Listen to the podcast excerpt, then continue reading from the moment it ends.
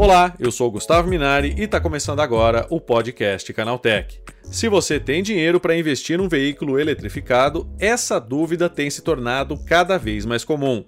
Devo comprar um carro 100% elétrico ou híbrido? Quais são as vantagens e desvantagens de cada modelo?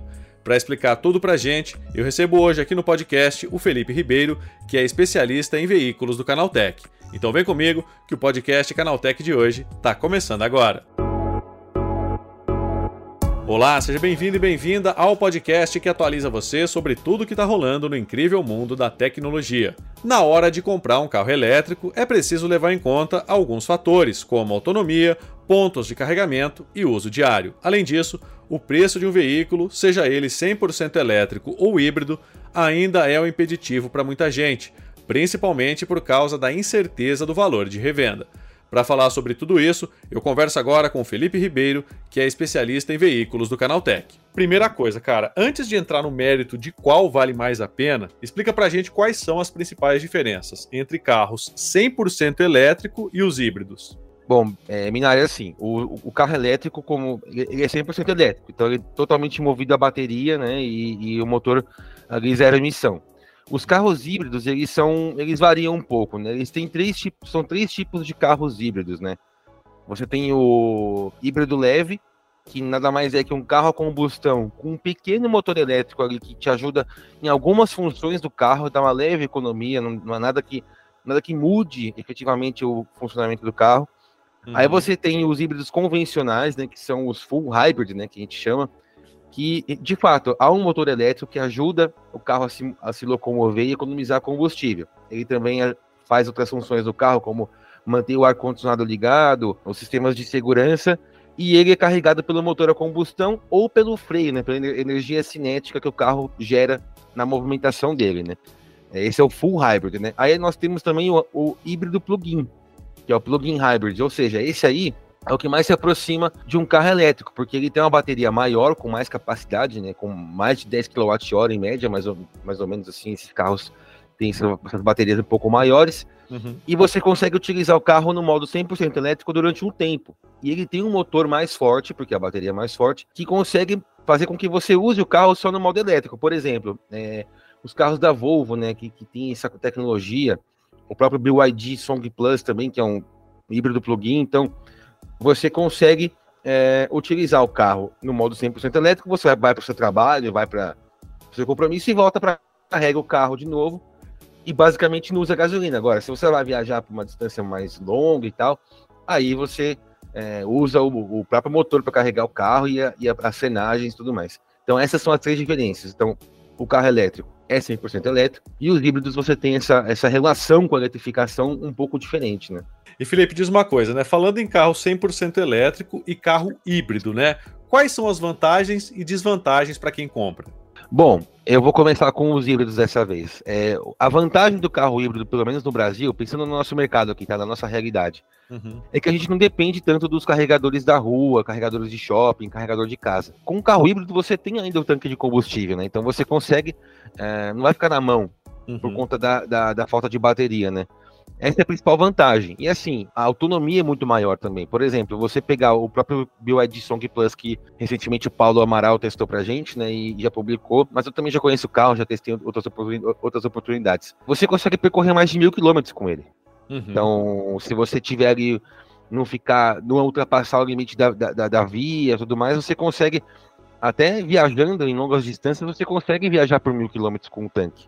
Uhum porque a média de combustível dele fica muito mais baixa. A relação do, do, da bateria com o carro e com o motor a combustão é muito bem acertada. Os Volvo também você consegue ter uma boa autonomia, muito mais do que um carro elétrico. Essa é a principal vantagem do carro híbrido no, no momento aqui na nossa realidade. É, agora, no carro elétrico, a, a, grande vantagem é que ele é zero emissão, ou seja, que não polui o ambiente. Aí Aí os detratores do carro elétrico vão falar assim: é, mas ele polui na, na fabricação da bateria, ele, ele polui na fabricação do, do, da, do chassi. Todos os carros são, é, poluem o ambiente. Sim. Por qualquer que seja o motivo. Então, se é, do, do que a gente chama do poço à roda, né, da fábrica à roda, o carro elétrico ele polui menos. E a gente tem aqui uma matriz energética muito limpa no Brasil, né? Então, a principal vantagem é ser zero emissão e, claro, o carro elétrico, no funcionamento dele, ele é muito divertido. Então, assim, você tem o torque imediato. É, vou pegar um exemplo aqui bem, bem exagerado para você entender. O Mercedes EQE, AMG EQS 53, que nós testamos recentemente também. É um carro que de quase 2 milhões de reais. É um carro extremamente luxuoso e que tem é, mais de 700 cavalos e, e, mais de 100 kg de torque. Então, assim, quando você pisa nesse carro fundo, é, todos os seus órgãos vão para trás imediatamente. Assim. É, é, uma sensação muito louca. É, é, é, muito mais forte que, proporcionalmente falando, do que você está numa decolagem de avião. Sim. Você sente seu, seu corpo sendo muito mais afetado pela energia gravitacional do que você, se você estivesse num avião. Então, assim, é, é, é muita força imediatamente. Para um carro normal elétrico, um carro vai mais pacato, digamos assim, você tem muita agilidade no trânsito, você tem é, uma eficiência energética muito maior. E além disso, cara, vale destacar isso também. Um carro com elétrico com 400 km de autonomia, mais ou menos, ele tem uma bateria de vai 60 kWh, 70 kWh, tá? Isso não é a média, tá? Tem carros que têm baterias menores e fazem essa autonomia. Mas vamos deixar assim. Se você tiver num estado como São Paulo, por exemplo, que tem uma das tarifas mais baixas de energia elétrica no Brasil, você vai gastar mais ou menos aí para encher esse, essa bateria uns 70, 80 reais, tá? E se você tiver é, a placa fotovoltaica na sua casa, você não vai gastar nada, porque você vai ter a energia solar. Se você for encher um tanque de etanol com 400 de 4, que proporcione 400 km, você vai gastar uns 300 reais mais ou menos. Sim. Então, assim, é, é, muito mais econômico. E claro, a questão da eficiência, da eficiência energética do carro. O carro elétrico é mais eficiente que a combustão. É, se você fazer, fizer a conta ali em joules, né, tem, tem as medições ali que o Inmetro utiliza para para medir a eficiência do carro. Então, a, o, carro elétrico é mais eficiente que a combustão. Isso é inegável. É uma coisa, não tem como fugir disso. Agora, o, o grande gargalo, o grande problema é a infraestrutura, porque você depende do carregador para você ter um carro elétrico funcionando ali na sua plenitude, né? Claro. E, obviamente que ele também recarrega a bateria com freio e tudo mais. Só que não é a mesma coisa que o híbrido, né? O híbrido ainda tem um motor a combustão ali que gera energia para ele. Então, é, o elétrico, é, o elétrico, no geral, ele é melhor, ele é mais legal do que o, o carro a combustão. No funcionamento, né? Não estou falando aqui dos V8, que tem aqueles barulhos maravilhosos, pouco, né? É, mas no funcionamento ele é mais legal, ele é mais eficiente. Então essas são as vantagens de cada um. Legal, Felipe. Agora diz uma coisa, com relação a preço, né? Sim. Os dois tipos de carros são caros, né? Ainda são caros aqui no Brasil. Qual que é a média, né, dos carros que estão disponíveis aqui no país? Bom, vamos lá. Esse ano a gente teve a chegada do BYD Dolphin, né? E do GWM Hora 3, Hora 3 GT, que são carros elétricos que vieram com preços muito agressivos, né? O Dolphin hoje custa 150 mil reais, os dois, na verdade. E eles têm versões um pouco mais equipadas que custam um pouquinho mais. A gente também tem carros mais baratos elétricos, né? Que custam 120 mil, 115 mil, que são carros menores e com menos capacidade do que esses dois. Mas vamos citar esses dois, por exemplo, tá? Eles são carros que você vai ter uma experiência praticamente premium dentro de um carro de 150 mil reais. Isso, levando para modelo, os modelos a combustão, é quase impossível, uhum. tá? É quase impossível, porque, claro, as montadoras chinesas elas subsidiam esse preço, tem muita demanda, muito volume, né? Nas fábricas deles na China tem, tem muito volume, então eles conseguem tirar um pouquinho da margem de lucro. Então, você, você, você já consegue entrar no mundo elétrico, 100% elétrico, com, com pouco mais de 100 mil reais. Uhum. E ano que vem a gente vai ter o, o BYD Dolphin Mini, que esse sim vai custar 100 mil reais. Ele vai ser um carro muito eficiente, mais eficiente que, por exemplo, o Quid elétrico, ou já que EJS1 também, que é um carro, entre aspas, barato elétrico esse carro vem para realmente mudar mesmo assim a, os paradigmas né, e toda a, a, cadeia de preços de carro elétrico. Mesmo com os impostos que o governo vai cobrar no que vem, em janeiro já. Então, você já consegue ter um carro elétrico com um pouco mais de 100 mil reais, tá? Isso é o fato. Levando em consideração tudo o que eu falei de infraestrutura e tudo mais, você já pode ter um carro elétrico com esse preço. Agora, os híbridos, eles são quase a mesma coisa. Você tem o Kia Stonic, que é um híbrido leve, que custa mais ou menos esse preço também, 140 mil, 150 mil. Uhum. E aí, para você dar um salto a mais, para carros um pouco mais, mais caros, você, você tem o Corolla Cross, né? O Toyota Corolla Cross, que também tem versão híbrida, custa mais de 200 mil reais. Tem o Toyota Corolla Sedan, que custa 190 mil reais na versão híbrida também. Híbrida padrão, tá? A full uhum. hybrid, uhum. como nós explicamos. E aí, se você quiser saltar para o plug-in hybrid, aí, aí, já tem o BYD Song Plus, que vai na faixa de 220, 230 mil reais. Uh, aí, aí o céu é o limite, né, Binário? Aí, aí, aí começa a ir para 300, 400, 500, né? Então, mas aí tudo, tanto no elétrico como no, como no, no, no, híbrido, os preços já estão parecidos, cara. E essa é uma coisa interessante. Por exemplo, o BMW X1, que é a versão elétrica do X1, tá 480 mil reais, mais ou menos ali, né? E você tem carros híbridos nessa faixa de preço também, tá? Então, tá bem parecido, cara. Aí realmente vai na ponta do lápis e você vai escolher se você quer um desses dois, né? E claro, né? A gente não pode ignorar que ainda temos carro a combustão, né? Bastante, por sinal, né? É, é o, que, é o que manda aqui. Tem carro a diesel também, que, que que tem tanques, tanques enormes, mas falando do, dos carros eletrificados por enquanto, é isso, a gente consegue já acessá-los né, por pouco mais de 100 mil reais. Quem sabe quando essas montadoras começarem a produzir aqui, no caso da BYD e da GWM, esses preços abaixem, né? Não, com certeza, né? Com relação agora uma dúvida que muita gente tem, Felipe, é a durabilidade, né? Para quem tem medo de arriscar num carro 100% elétrico, né? O híbrido ainda é uma opção mais segura? Assim, vamos lá. Eu, eu acho que o carro elétrico, se você for pensar em durabilidade, né? Vamos, vamos falar da durabilidade.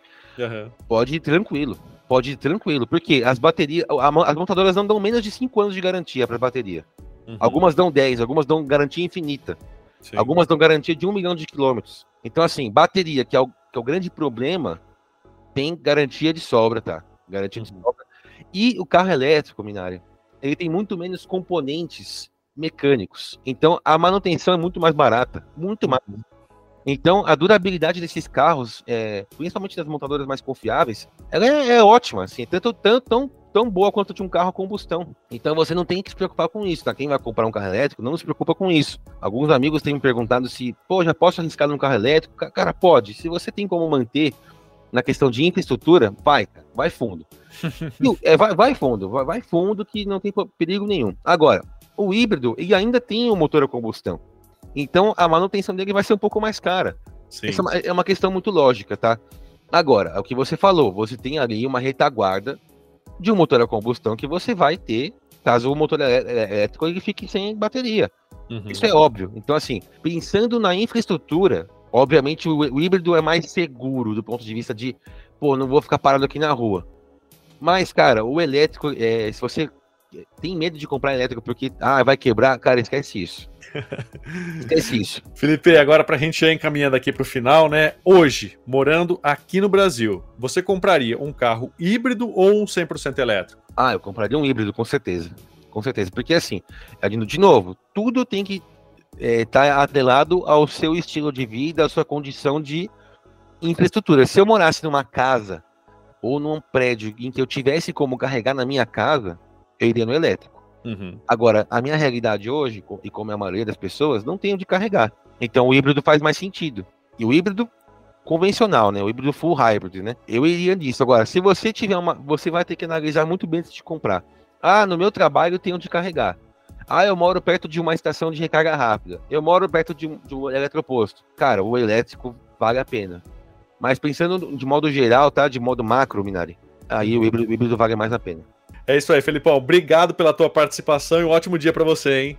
Obrigado para você também e um abraço para os ouvintes aí do podcast Canaltech. Tá, e esse foi o Felipe Ribeiro falando sobre qual tipo de veículo eletrificado faz mais sentido hoje aqui no Brasil.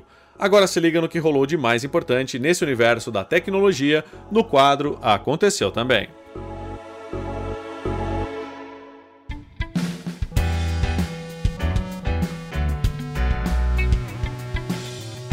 Chegou a hora de ficar antenado nos principais assuntos do dia para quem curte inovação e tecnologia.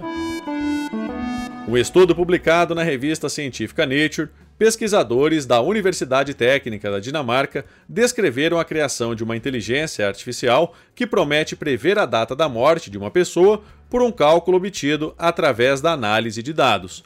O chatbot utiliza os fatores que podem levar a uma vida mais curta, como um diagnóstico de saúde mental, por exemplo, ou a uma vida mais longa, como a renda mais elevada para prever eventos. Tal como no chat GPT, os cientistas podem fazer perguntas simples, como morte dentro de 4 anos, para que o bot faça as previsões. Segundo o artigo, as estimativas da inteligência artificial foram corretas em cerca de 78% dos casos. Se você tem o hábito de revelar ao chat GPT informações íntimas a seu respeito, como visões políticas e até segredos que não deveriam ser ouvidos por outras pessoas, saiba que está sendo um tanto imprudente. Ao menos esta é a visão do professor de ciência da computação Mike Woodridge, da Universidade de Oxford, no Reino Unido. O especialista explica que todas as interações realizadas entre você e um chatbot de inteligência artificial são usadas para aprimorar a ferramenta. Diante desse cenário, é extremamente imprudente começar a ter conversas pessoais, reclamar sobre o relacionamento com o seu chefe ou expressar opiniões políticas a um chatbot de IA.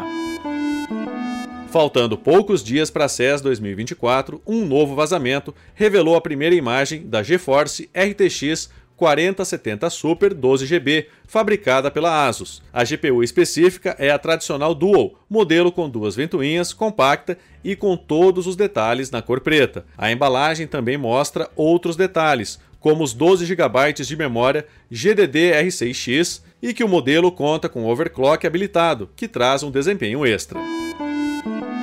A Microsoft entra ainda mais na corrida das inteligências artificiais neste fim de ano. A empresa acaba de lançar um aplicativo oficial do Copilot, a sua IA generativa, que cria texto e imagem e rivaliza com ChatGPT, Bard e as demais iniciativas do gênero que tomaram conta de 2023.